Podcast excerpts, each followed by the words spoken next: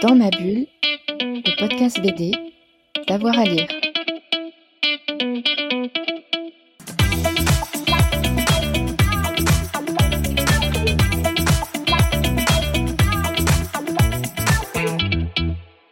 Bonjour à toutes et à tous, bienvenue dans ce nouvel épisode de Dans ma bulle, votre podcast 100% BD avec avoir à lire. Aujourd'hui, retour vers le futur. Nous sommes en mars 2022 et des hackers russes tentent d'influencer l'élection présidentielle et de faire gagner l'extrême droite. Seul l'agent innocent, le MESEC, va pouvoir agir. Eh bien, ce scénario, c'est celui d'Innocent, hack sur la présidentielle aux éditions Lac Duc Bleu, au dessin Chico Pacheco et au scénario Bruno Trèche qui est avec nous. Bruno Trèche, bonjour. Bonjour, merci de m'avoir invité. Ah bah c'est nous, moi j'ai beaucoup aimé votre album. Qu'est-ce qui vous a donné envie de, de le faire euh, cet album? Euh, bah la, la peur de l'élection du Front National, comme on disait à mon époque, du, du Rassemblement National. En fait, à l'origine c'est ça. Euh, et le fait et le fait aussi de chercher une histoire en matière euh, d'espionnage, qui est un genre que j'apprécie beaucoup, dans lequel évidemment les, les Russes sont fameux et, connus pour, euh, pour certaines de, leurs actions. Et, et, enfin, je j'ai toujours été intéressé ou travaillé dans plus ou moins dans le milieu de l'internet euh, au sens large, aussi bien euh, macro que même un petit peu la, la politique. Et, et, donc là, dans Innocent, la, la, la petite nouveauté, enfin ce qu'on a essayé d'apporter, c'était c'était le, le, côté réseau, influence.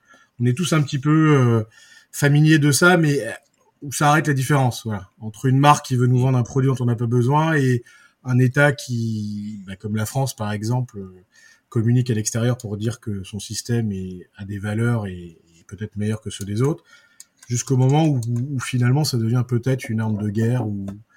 Voilà, ce qui m'intéressait, c'était la limite euh, entre tout ça et euh, et alors évidemment, je n'apprendrai pas aux auditeurs qu'on se fonde sur des faits réels qui sont bien connus au niveau de l'élection américaine, mais qui ont également eu lieu en France. Euh, alors dans une moindre mesure, mais lors de la première élection de Macron, on a quand même retrouvé un de ses téléphones, un téléphone d'un de ses collaborateurs euh, complètement à l'est de l'Europe 24 heures après sa perte à Paris. Enfin, il y a quand même eu des choses euh, plus des, des hackings de mails. Enfin, voilà. Donc, euh, donc c'est à la fois nouveau et à la fois un, contexte dans lequel je pensais que les, les lecteurs avaient suffisamment de clés avec l'actualité pour et comme vous l'avez également souligné, l'idée c'était d'essayer de de se coller au défi d'écrire une histoire quelques, enfin qui sortirait quelques mois avant euh, que se produisent les faits.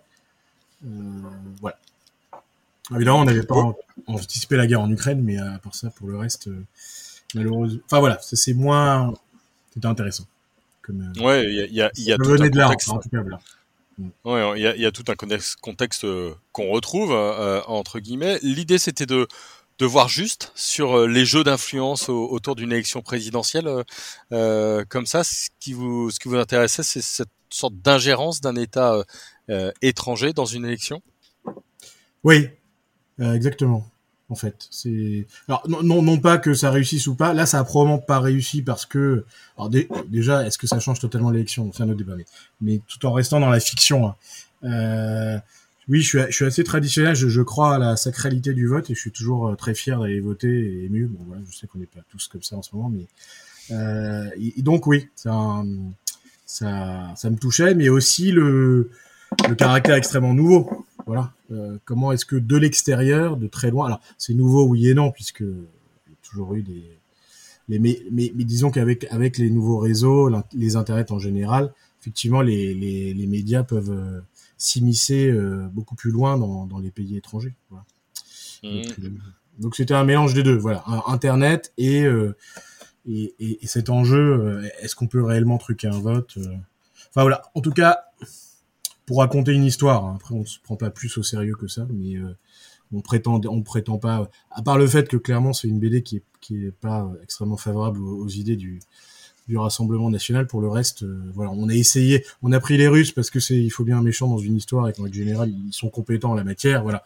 Mais on n'est pas, euh, voilà, ni, obsédé par les complots ni par euh, les torts d'un tel ou, d'un autre. Voilà. Mais on a essayé quand même, de, notamment moi, de se fonder sur une documentation relativement précise. Euh, alors j'ai juste eu du mal, pour être tout à fait franc, pour baptiser le service russe en question parce que apparemment ils, ils, interviennent tous à l'extérieur. Il y a peut-être des gens qui vont me dire c'est pas le FSB qui s'occupe de l'intérieur, mais c'est le SVR ou le GRU.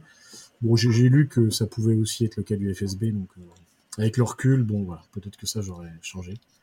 Mais voilà, c'était ça l'idée avec un mélange de, de, professionnels ou de tueurs aguerris qui font vraiment peur et parfois de barbouzes dans, dans des bicoques euh, qui font entre guillemets pas, pas très très sérieux hein.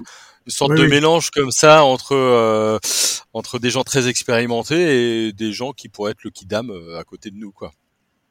C'est ça. Et, et c'est peut-être la dimension qu'a apporté le dessinateur Chico Pacheco parce que on, dit par exemple au cinéma, parce que moi j'ai commencé par me former au scénario de cinéma qui a, qui a trois écritures, le scénariste, le réalisateur et le monteur.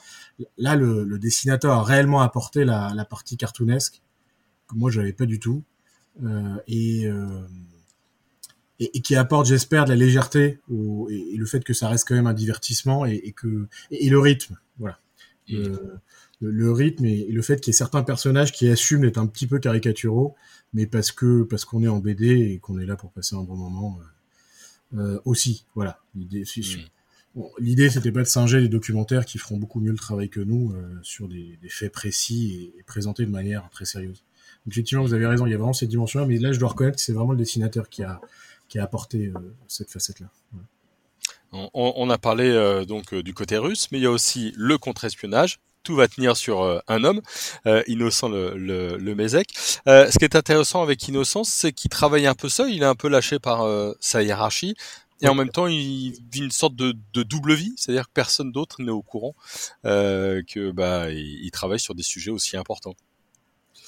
Exactement. Le, le, héros, il est construit sur deux thèmes.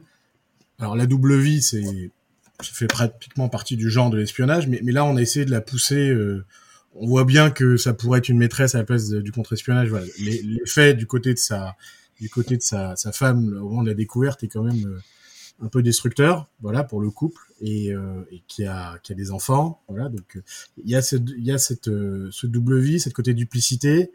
D'autre part,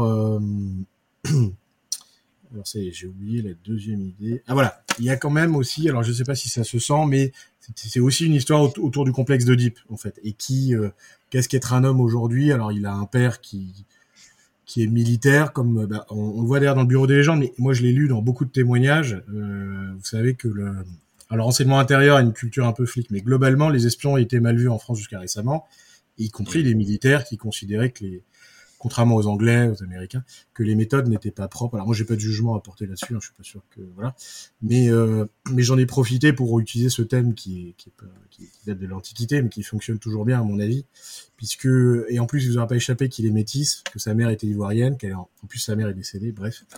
Et donc il y a les problèmes identitaires d'innocents euh, pourraient peut-être être un peu les nôtres, voilà, au sens large, sans sans forcément rentrer de le et puis c'est aussi, ça reste quand même un, récit que les Américains appellent colorblind, c'est-à-dire que bon, il se trouve qu'il est métis, mais c'est pas ça le problème. Ce qui est intéressant, c'est le fait qu'il soit euh, à la fois avocat, mais euh, espion, oui, à la fois père de famille, mais euh, qui qui cache une partie de sa vie, euh, qui essaye de rendre fier son père, mais qui qui a une vie différente et qui qui va finir par accepter que, que c'est pas grave, que c'est la vie. Et voilà, donc ça tourne un peu autour, autour de, de ces thèmes-là. Et évidemment, j'ai commencé par le l'antagoniste, l'ennemi les, entre guillemets, mais euh, évidemment que le récit a été construit autour de autour du héros innocent, euh, euh, voilà, qui est en espérant qu'on puisse se projeter un petit peu sur sur son histoire. Alors c'est vrai qu'on parle assez peu de la du contre-espionnage de la DGSI en France, mais il y a eu quelques films avec Farwell et etc. Mais voilà, je, je trouvais aussi que c'était un thème intéressant parce que ça se passe en France Euh. Je voulais aussi ancrer le, récit euh, dans notre beau pays. Est-ce qu'il y a une pression, euh, ou en tout cas une tension, à imaginer une bande dessinée sur l'élection présidentielle et à voir cette élection présidentielle arriver dans, ces thématiques, comme si la réalité différait un petit peu de votre, votre scénario? Comment est-ce que vous avez vécu, vous, cette élection? Euh, avec pas mal d'anxiété bizarrement, bien que j'étais pas candidat. Mais euh, oui, oui, non, si, si, j'étais quand même assez euh, curieux évidemment. Euh, après, avec une limite une mauvaise conscience, parce que alors bien que ça n'ait rien à voir, mais il se trouve que, que l'invasion de l'Ukraine a nous a apporté une couverture médiatique. bon, ça évidemment, on était partagé entre le fait d'être content d'avoir un peu de couverture, mais le, voilà, le fait de regretter quand même que ce soit ça l'origine de la chose. Et euh, non, je suivais vraiment avec attention et anxiété l'élection, et, à force, comme, comme tout bon scénariste, on, arrive à se convaincre un peu des, propres inventions de, notre scénario. Mais oui, c'était un peu ça, c'était très rigolo. C'est parfois un peu stressant, mais globalement, c'était une, expérience euh, rigolote. Et pour mes prochaines histoires, justement, là, ça, m'a beaucoup plu, le fait d'écrire. Et, et, je vois de plus en plus d'œuvres dans d'autres domaines qui essayent d'écrire à même à deux trois mois d'un événement ou à deux trois mois avant. Et je, je trouvais ça très rigolo, d'autant que mon scénario précédent, ça n'avait rien à voir, euh, que j'ai pas encore publié, mais euh, qui se passait à l'époque euh, romaine. Donc là, vraiment, on est, mmh. c'est un exercice complètement différent. Donc là, ça m'a fait du bien d'être euh, dans pas l'actualité, mais quasi. Ouais. Un, un, petit mot sur euh, votre maison d'édition, L'Aqueduc oui. Bleu, euh, dont, dont, vous êtes le, le président. Est-ce que vous oui. pouvez nous, nous, nous, raconter un petit peu euh, sa, sa, ligne éditoriale et puis comment vous, vous fonctionnez? On fonctionne vraiment. Alors donc c'est une micro société d'édition. Fonctionne vraiment sur des, des, des rencontres. On n'a pas à ce stade ligne éditoriale, ce, ce, serait un grand mot, mais pour l'instant, donc le, le, le premier euh, premier ouvrage, donc c'était celui dans l'innocent pour lequel j'étais donc scénariste et dessinateur. Mais le deuxième, qui s'appelle Les Carnets de Charlie, c'est un dessinateur de presse de l'AFP qu'on qu a tous, euh, dont on connaît tous le dessin, qui a, c'est ses dessins au cours, du procès euh, Charlie Hebdo. Voilà, donc ça c'est le deuxième ouvrage. Donc on peut dire qu'il y a peut-être en commun une dimension un petit peu politique et sociétale, mais euh, c'est avant tout une rencontre parce que Antoine Mégy, un universitaire qui suit tous ces procès avec attention, nous a mis en contact. J'avais même une carte de presse pour ce procès d'ailleurs, parce que j'avais pour ambition aussi d'écrire un scénario sur le sujet, mais finalement ça n'a pas abouti. Euh, mais alors vous verrez que le, troisième ouvrage euh, n'a rien à voir, s'appelle Femme Stabilo euh, en avant toute. C'est un ouvrage, c'est une autofiction d'une trentenaire parisienne euh, rigolote. C'est des planches en une, euh, des histoires en une planche avec un gag à la fin. Donc là, on a essayé de, de féminiser un peu les choses et de les rendre peut-être un peu plus légères que les deux premiers sujets. Et enfin, euh, le quatrième ouvrage, c'est un ouvrage avec euh, du scénariste Corbéran au 400 BD, avec euh, Pacheco au dessin. Et donc là, qui sera plus un, thriller choral un peu fantastique dans l'Amérique des années 50. Euh, et enfin, voilà, et, on, est en train de re-signer quelque chose avec Femme Stabilo autour des autour des, des, dragues de rue un peu lourds et des petites phrases misogynes voilà, mais toujours sur le ton d'humour. Donc, euh, donc c'est avant tout des, c'est avant tout des rencontres avec des auteurs. Voilà. Pour l'instant, euh, on n'a pas de, on s'interdit rien et, et, je, et on essaye de se développer un petit peu dans le manga parce que je suis par ailleurs un, un lecteur de manga également. Et donc voilà. Et, et, vous passez notamment pas mal en, en crowdfunding aussi, euh, en plus de, oui. des ventes en, en, librairie sur euh, Kiss Kiss Bang Bang. Euh, c'est un marchepied entre guillemets pour pouvoir euh, créer des BD. Exactement, c'est ça. Enfin sur sur Ulule, mais c'est le même système. Hein. Oui, oui. Euh, effectivement, le notamment Innocent, ça m'a permis de ce qu'on appelle euh, fédérer une communauté, enfin de, de fédérer un peu les et d'être encouragé pas que financièrement, pour tout vous dire. Il y a aussi le il y a vraiment un soutien pas psychologique, mais c'est limite du, du, coaching, enfin que de, la bienveillance, euh, parce qu'on s'est quand même lancé en plein confinement, donc euh, bon, il fallait quand même y aller. Et euh, donc on l'a fait pour Innocent et pour les trois premiers ouvrages en fait, pour Charlie, les carnets de Charlie, et également pour Femme Stabilo en avant toute. Euh, bon, là on, là on est distribué de manière euh, très classique maintenant. Alors la bonne nouvelle, c'est qu'on est euh, aussi bien à la Fnac, Leclerc que que dans les petites librairies indépendantes moi personnellement je préfère enfin dans lesquels j'achète mes ouvrages.